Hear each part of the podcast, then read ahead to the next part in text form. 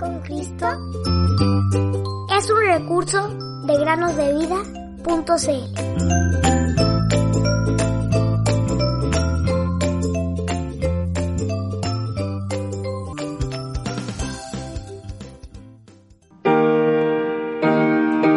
Mandamiento nuevo les doy, que se amen los unos a los otros, como los he amado.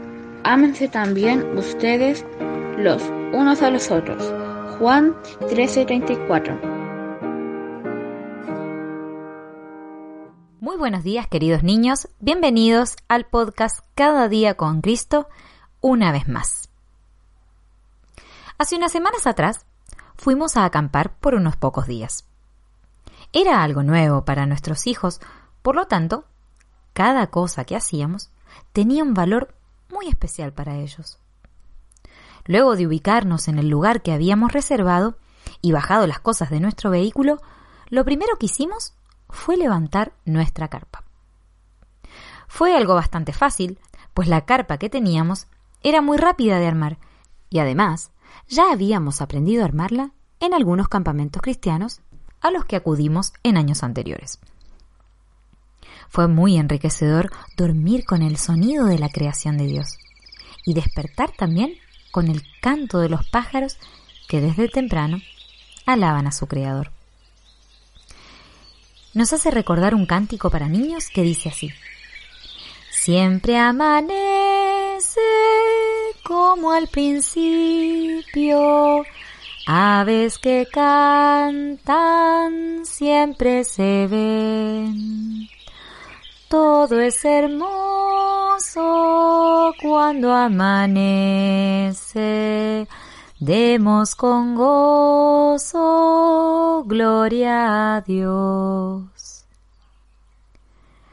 Luego de tres días, tuvimos que prepararnos para volver a nuestra casa y para ello fue necesario desarmar la carpa y volverla a guardar hasta el día en que tengamos que volver a utilizarla. Pero armar y desarmar una carpa nos hizo pensar en Abraham. ¿Y por qué? Bueno, porque él vivía en carpas. No simplemente para vacacionar o pasar unos días, sino constantemente. Hebreos 11, la Galería de los Héroes de la Fe, nos dice lo siguiente. Por la fe, Abraham habitó como extranjero en la tierra prometida como en tierra ajena, viviendo en tiendas con Isaac y Jacob, los coherederos de la misma promesa. Hebreos 11:9. ¿Qué vida debió ser esa? Además, no eran pocas carpas o tiendas. La Biblia también nos dice que tenía muchos siervos y ganado. En otro lugar leemos, Abraham reclutó a sus 318 criados nacidos en su casa. Génesis 14:14. Abraham tuvo ovejas, vacas, asnos, siervos, siervas, asnas y camellos. Génesis 12:16. Imagínense todo el trabajo que implicaba desarmar todas las tiendas cada vez que debían moverse a otro lugar. Abraham vivía como extranjero en la tierra que Dios le había prometido, porque esperaba la ciudad que tiene cimientos, cuyo arquitecto y constructor es Dios. Hebreos 11:10. Nosotros, queridos niños, también somos extranjeros en la tierra, independientemente del país en el que vivamos. Sabemos que hay muchos niños y niñas que nos escuchan de muchos países, pero la verdad es que todos pertenecemos a la Patria Celestial.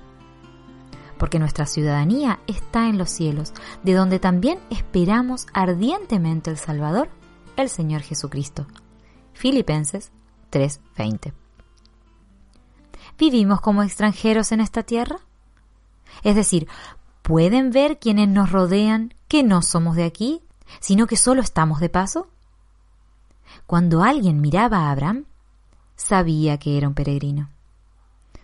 Lo mismo debe suceder con nosotros. ¿Eres un ciudadano del cielo?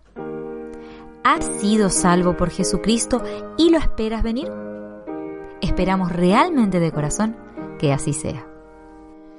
Cristo me